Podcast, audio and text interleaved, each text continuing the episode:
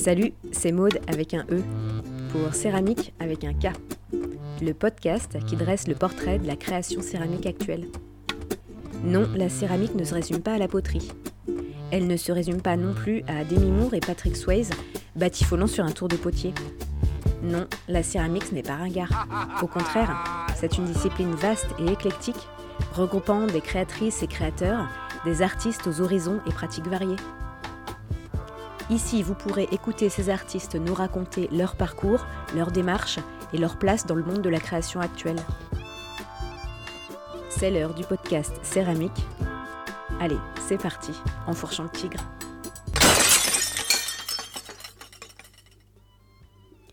J'ai souvent entendu des potiers ou des céramistes dire que l'argile était une matière vivante.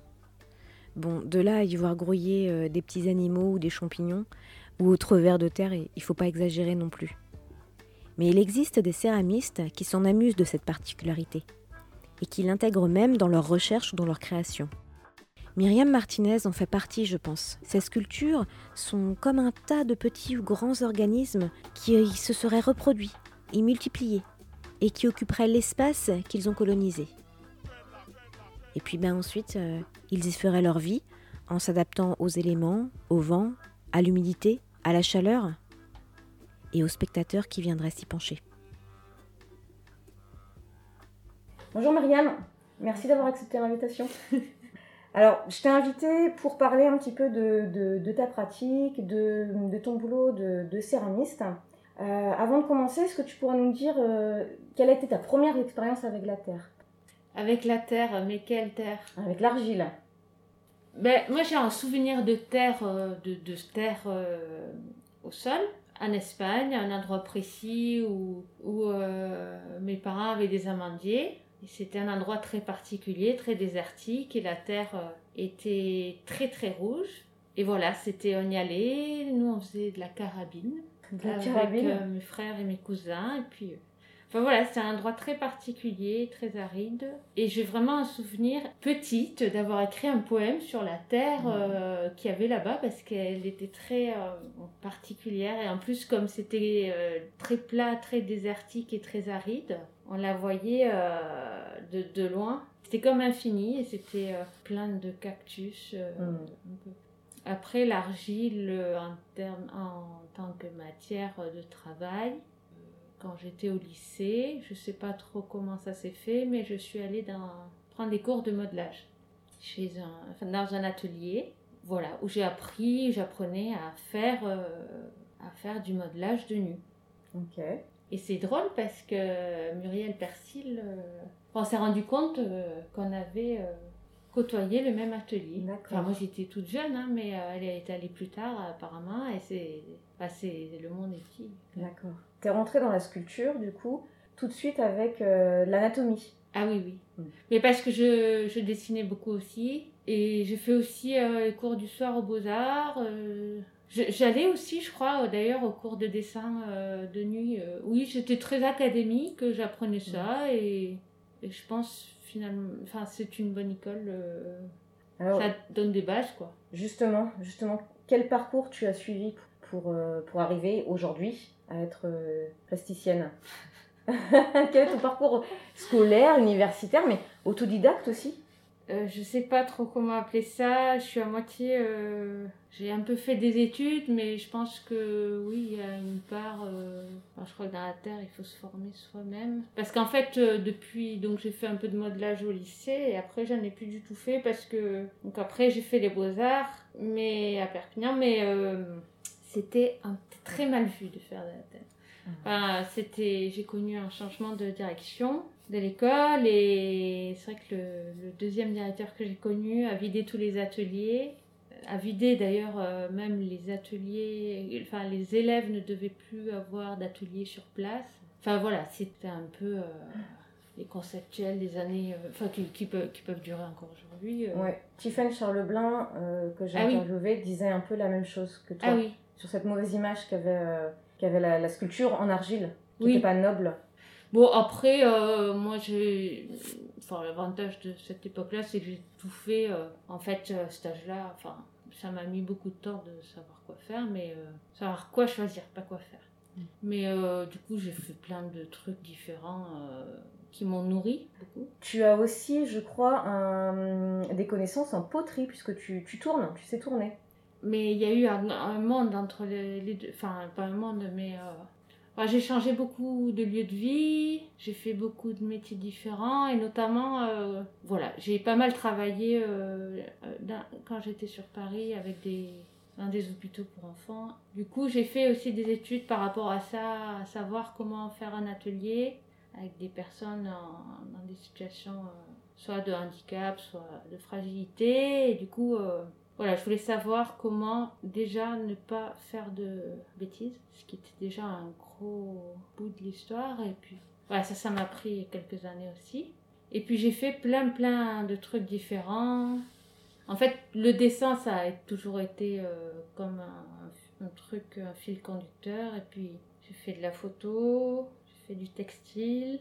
Voilà, c'est un peu. euh, je, crois que j'ai eu pas mal d'amitiés artistiques euh, fortes avec des gens, des amis. Et en fait, euh, selon un peu où je me retrouvais, ben, voilà, j'ai toujours eu la curiosité de, de, de pratiquer n'importe quoi qui soit manuel et qui s'offrait, qui, qui passait par là où moi je passais par ce domaine-là. Enfin, je me rapprochais un petit peu de ce domaine-là. Par les hasards de la vie, mais Alors, co- comment tu te, comment tu te situes Euh, Quelle est ton identité Comment tu te verrais? Tu te vois, toi, plus plasticienne, céramiste, potière, artiste, tout ça à la fois? Euh, ben, jusqu'à 30 ans, j'ai fait beaucoup de choses différentes. Donc c'est pour ça que je me sens plus plasticienne. Si demain je perds une main ou si je, je sais pas, euh, je peux plus utiliser euh, mes doigts, euh, peut-être je, enfin je, je- j'utiliserai d'autres techniques. Maintenant euh, que j'ai eu à peu près 30 ans, Tu t'es apaisée. ah, je sais pas si je me Ouais. suis apaisée, mais j'ai j'ai pris une direction qui était celle de la Terre et je m'y suis tenue. Et ça correspond aussi avec mon arrivée en Bretagne. Voilà, j'ai quitté Paris pour, une, pour une, euh, un atelier, une personne, euh, Christine, euh, qui, qui n'est plus là, mais qui,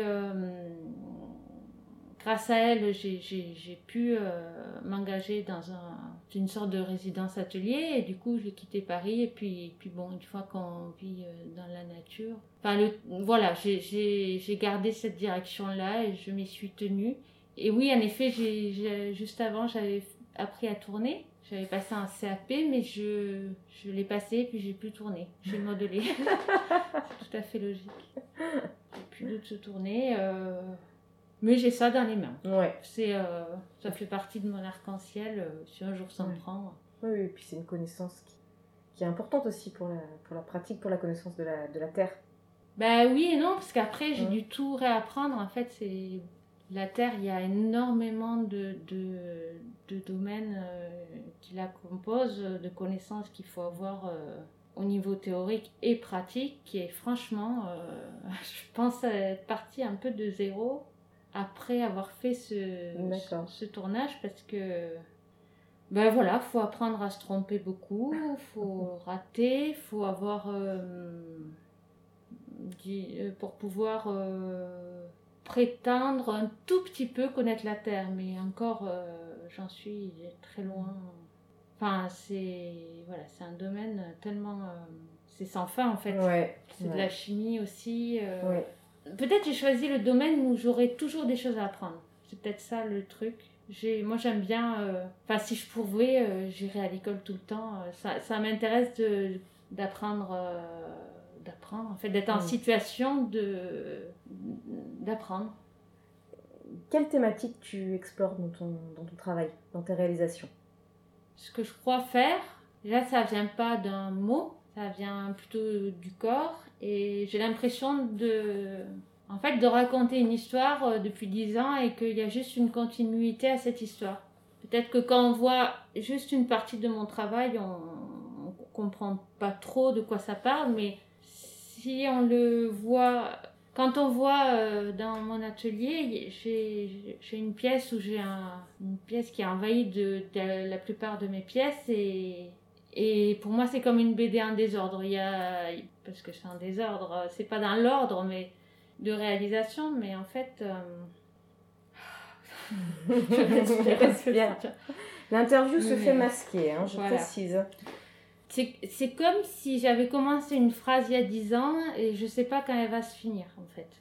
Donc là, je suis en, en- en résidence en ce moment pour euh, faire une fresque euh, grâce à, l'aide de- des fonds Régnier et à la briqueterie.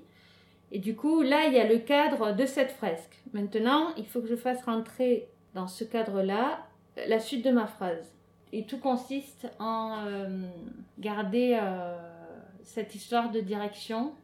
Je sais pas, je la connais pas, mais il faut que je, que je sois à l'écoute. euh, c'est un petit peu comme quand on danse euh, en improvisant. Ça peut pas partir dans tous les sens. Il- Tu connais la musique, il Mm. faut, il n'y a pas plus cadré que l'improvisation quelque part. il- il- si tu, si tu danses dans tous les sens, par exemple, tu tombes par terre, ta tête qui tourne. Alors que si juste tu dis, euh, euh, bah là, cette direction-là, cette direction-là, cette direction-là, à l'intérieur de ce cadre-là, il y a euh, comme euh, des lignes pour écrire ta partition. Donc je sais pas comment définir mon thème. Ben, ouais, il y, a- il y a un lien aussi avec la danse, effectivement. Comme tu disais, c'est oui, le corps. Donc, tu vas travailler euh, autour de, de- de cette question-là aussi. Alors, ben, euh, L'occupation de l'espace. Alors oui, ben, quand j'étais euh, à, Paris, j'ai occupé pas mal de cours de, de, danse. euh, Enfin, j'ai découvert ce domaine-là euh, de manière amateur, mais de manière très libre aussi. Enfin, et, et oui, ça m'a apporté ce rapport, un rapport à l'espace qui me semble important pour quelqu'un qui travaille le volume. Ouais, en gros, tu peux pas travailler sans, sans espace, sans ce questionnement-là euh, quand tu fais ça. Mais même euh, en dessin, on, le- on le, on le reconnaît très vite. euh, je pense à quelqu'un là, chez les, dans les galeries où, où la personne qui, qui met en place l'exposition Mhm. a un fort rapport à l'espace et je pense à, à une photographe. Enfin, euh, cet été, j'ai j'ai exposé à, à la galerie Méandre, donc Julie alors, Abe, je sais pas comment on dit, Abe, Abe, Abe, qui, est photographe, qui s'occupe de la mise en espace de l'expo.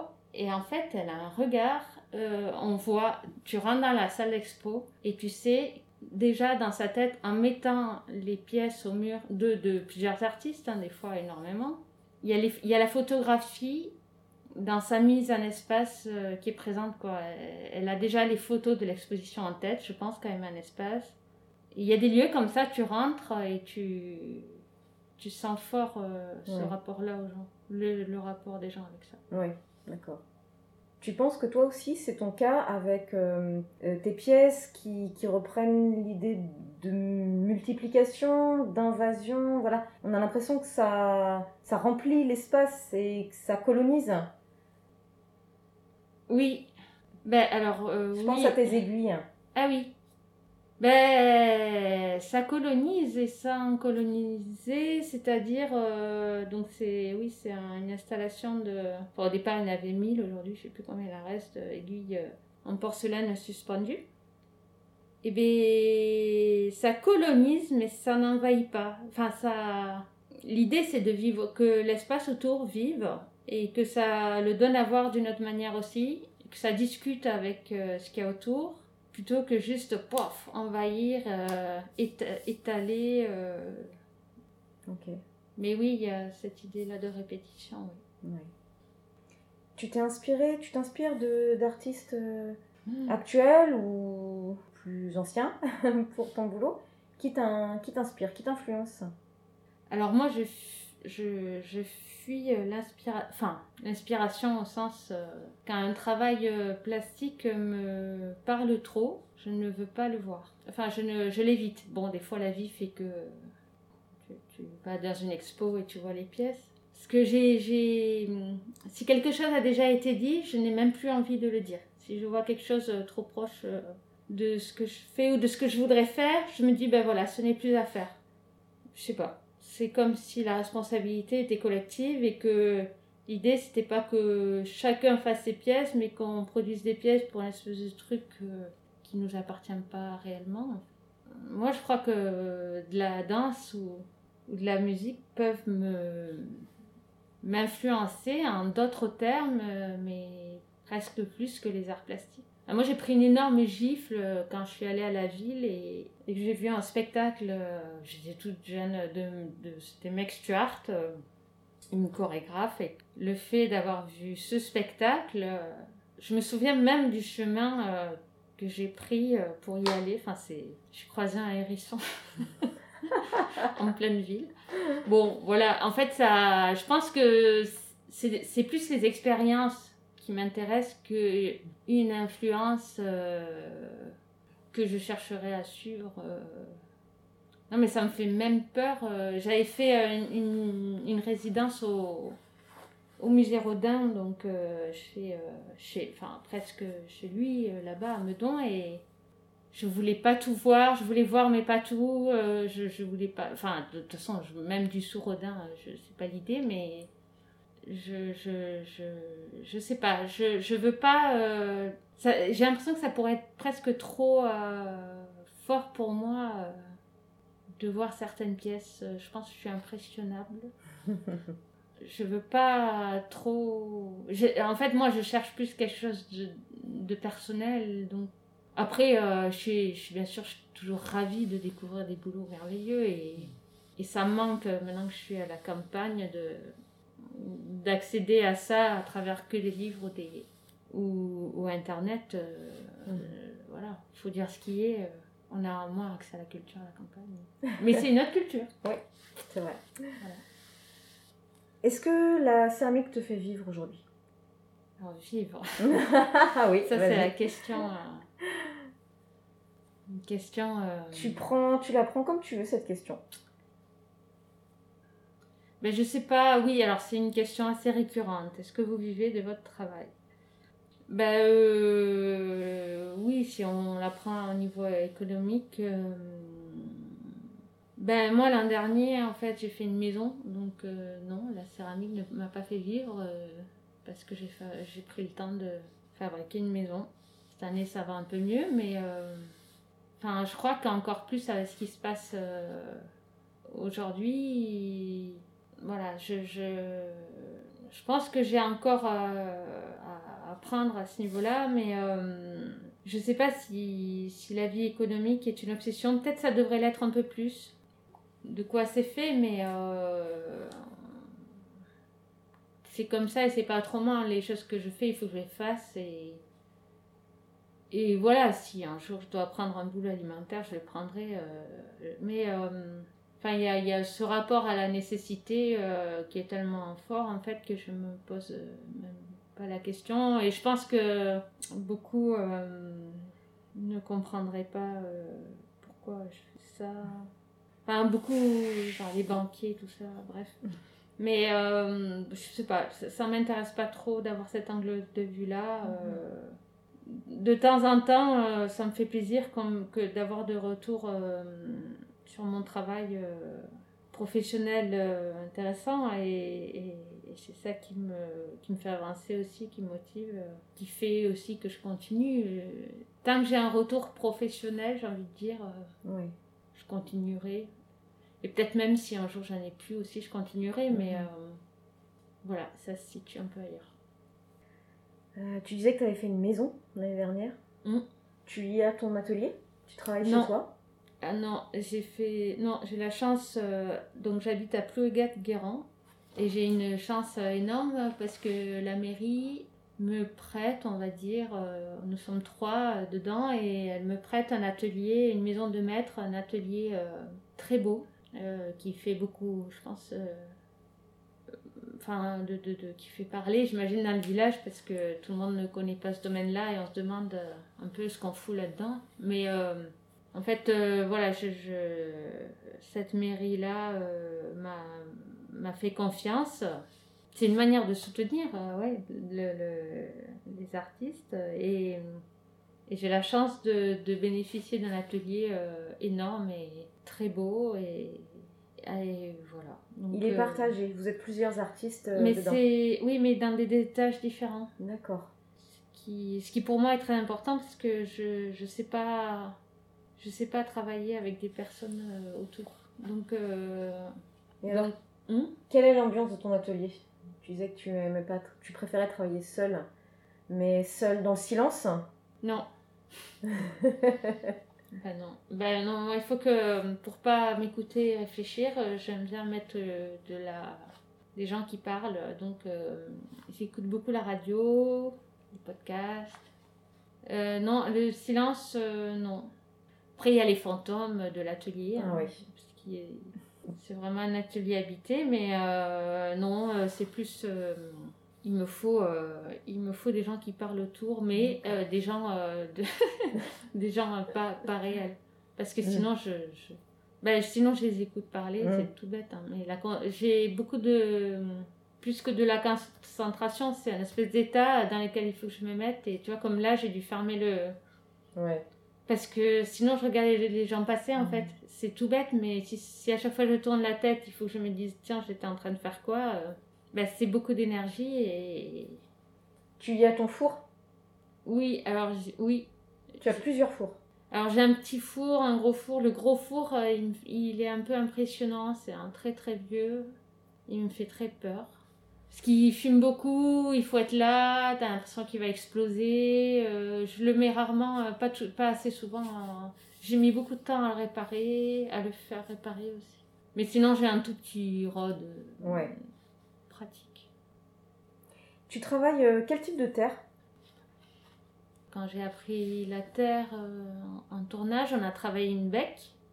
Et puis, euh, et puis cette bec, j'ai découvert que c'était une faïence qui, en fait, euh, sans faire exprès, je l'ai montée et, elle a fait une super, elle avait une super couleur en, fait, c'était un grès, quoi.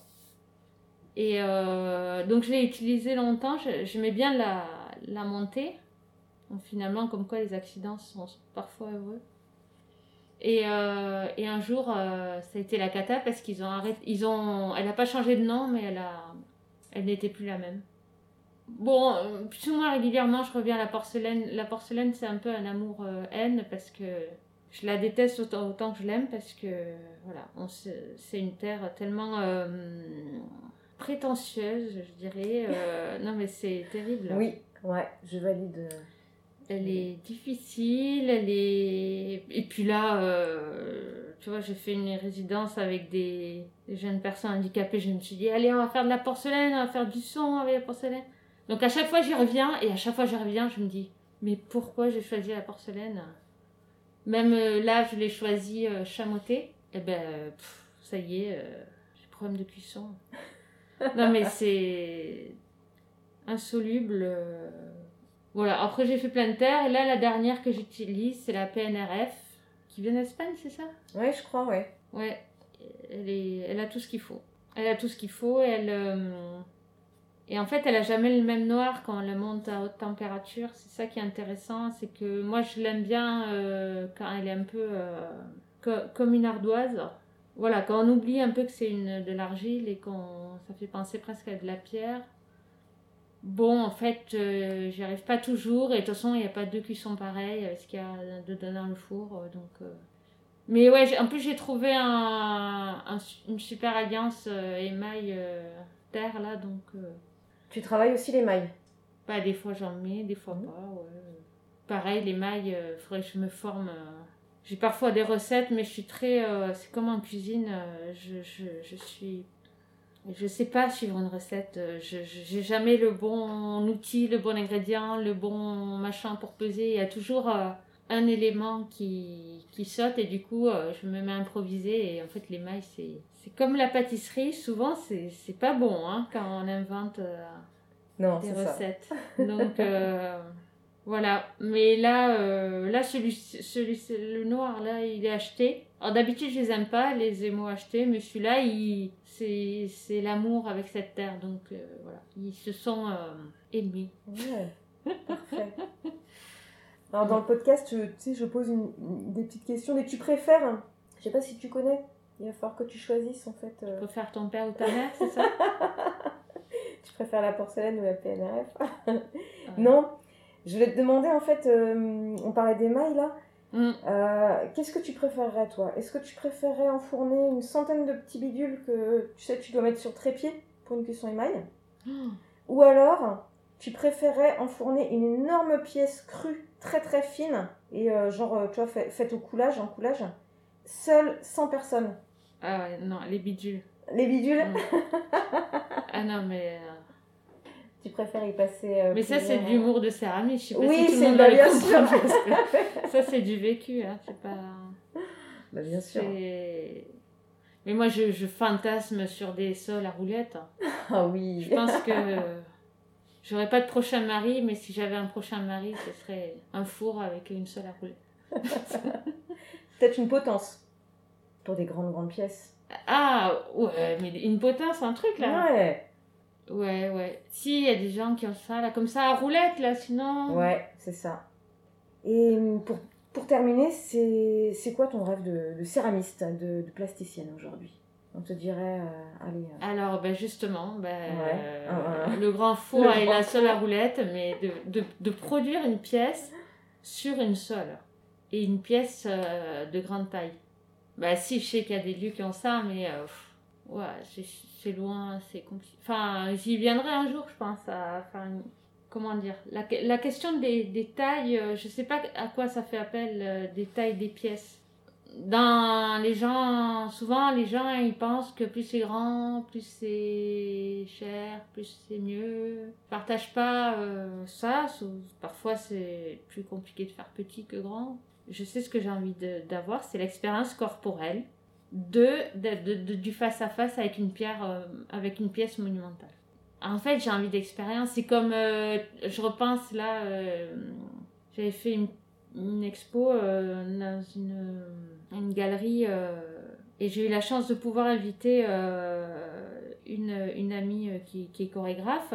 Et je dis ça parce qu'elle m'en a parlé hier et ça m'est revenu en tête. Et au moment du vernissage, bah en fait, c'est une toute petite galerie euh, dans le marais. Il y avait beaucoup de monde, donc tout le monde pressurisé comme ça.